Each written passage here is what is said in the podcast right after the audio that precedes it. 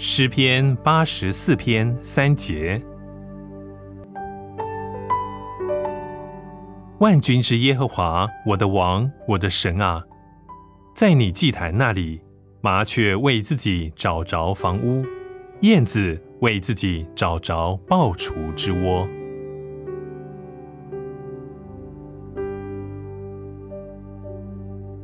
每一个生物都需要一个安息之处。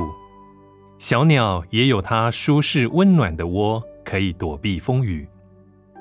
在辛勤的飞翔一天之后，它可以在窝中稳妥安息。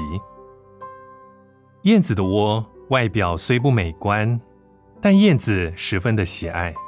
在窝里面，它垫着羽毛和稻草，既柔软又舒适。燕子能在其中休息，并保护它的雏鸟。灵魂也需要安息之处。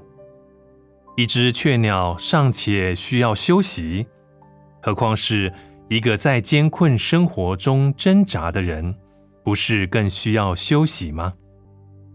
经文提醒我们，主的祭坛乃是我们灵魂休息之处，在祭坛那里流着主耶稣受苦牺牲的血，在祭坛那里有赦罪之恩。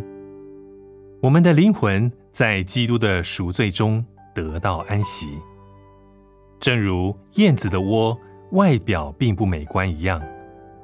基督的赎罪对那些不明白救恩的人来说，也是令人厌弃的。但是，对于需要安息的人来说，基督的救赎正是一个舒适安全的窝，在主的祭坛那里。在基督的十字架下面，我们的灵魂得到安息。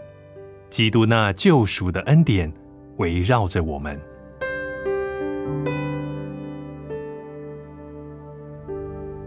诗篇八十四篇三节：万军之耶和华，我的王，我的神啊，在你祭坛那里，麻雀为自己找着房屋，燕子。为自己找着抱雏之窝。